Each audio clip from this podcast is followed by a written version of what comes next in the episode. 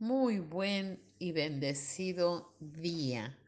Dios bendiga grandemente su vida. Presentemos este día delante del Padre. Padre del cielo, Señor, proclamamos tu nombre, glorificamos tu nombre, exaltamos tu nombre. Te bendecimos, oh Dios. Gracias por todo y por tanto. Declaramos que este es un día de bendición, un día de cielos abiertos y un día de la gloria de Dios manifestada en la tierra. En el nombre de Jesús. Amén.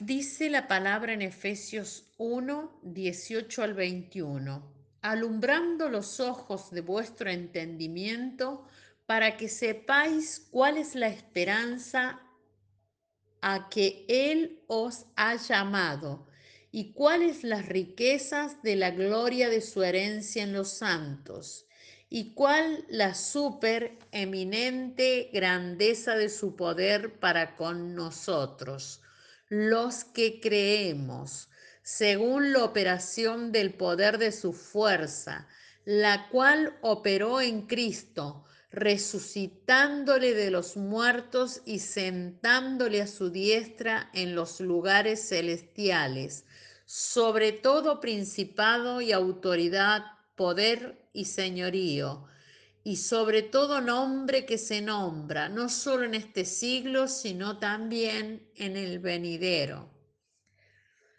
Titulé este devocional La oración impacta la creación.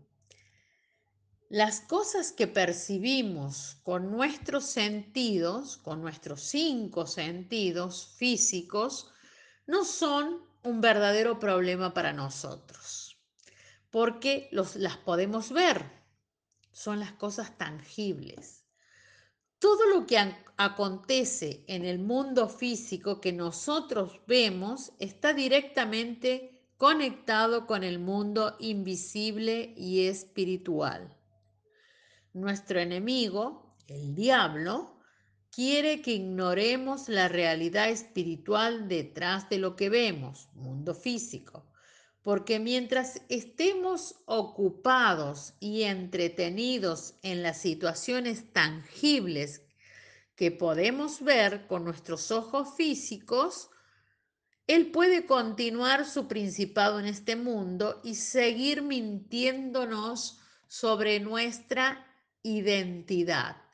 En todo engaño, artimañas de maldad del diablo, Él nos aleja del conocimiento y nos hace perecer o entrar en ciclos de estancamiento, lo cual repercute directamente en nuestra vida diaria.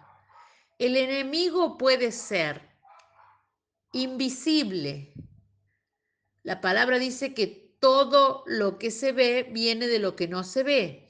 Entonces el enemigo de nuestra alma no es ficticio, es muy real y demasiado perseverante, haciendo guerra en contra nuestra constantemente.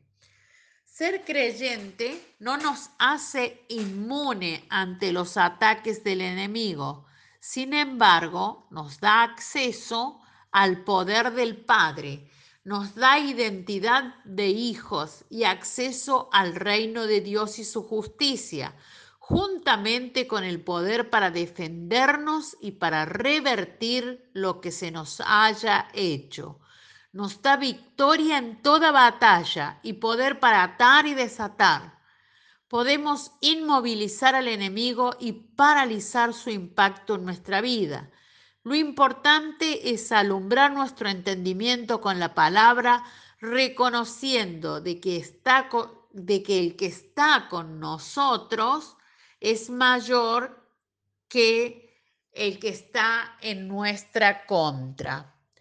La palabra de Efesios no solo expresa la batalla espiritual que existe en el reino invisible, sino el propósito de revelar las fuerzas inherentes de cada uno de nosotros que está en relación con Dios a través de Cristo. En Efesios capítulo 6, verso 10 en adelante, Pablo relata sobre la importancia de nuestra armadura espiritual para la oración de guerra, considerando a la oración necesaria para obtener la victoria sobre el poder de Satanás en nuestras vidas.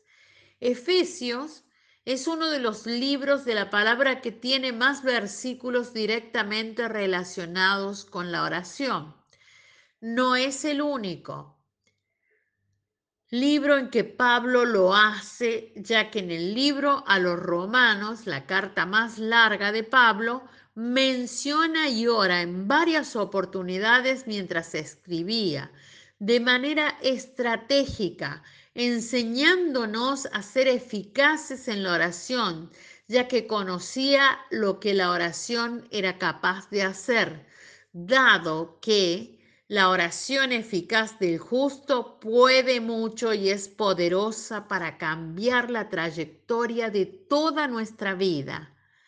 La victoria en la guerra espiritual se logra en oración, como dice la palabra en Efesios 3, verso 14 al 16 y el 19. Por esta causa doblo mis rodillas ante el Padre de nuestro Señor Jesucristo, de quien toma nombre toda familia en los cielos y en la tierra, para que os dé conforme a las riquezas de su gloria, el ser fortalecidos con poder en el hombre interior por su espíritu, y de conocer el amor de Cristo que excede a todo conocimiento, para que seáis llenos de toda la plenitud de Dios. Si tienes toda la plenitud de Dios, ¿te falta algo? Nuestra oración a Dios. Padre Celestial y Dios Eterno Todopoderoso, oramos para que tu Espíritu Santo adiestre nuestros sentidos y nos y alumbre nuestro entendimiento para entrar en las dimensiones espirituales y vencer en el nombre de Jesús. Amén. Te bendigo, declaro que esta palabra se te revela y declaro que entras en las dimensiones espirituales y que la victoria es tuya, porque dice la palabra que nosotros somos eh, tomados por Dios y llenos de estrategias y que caminamos de poder en poder, de victoria en victoria y de gloria en gloria. Te bendigo y hasta mañana.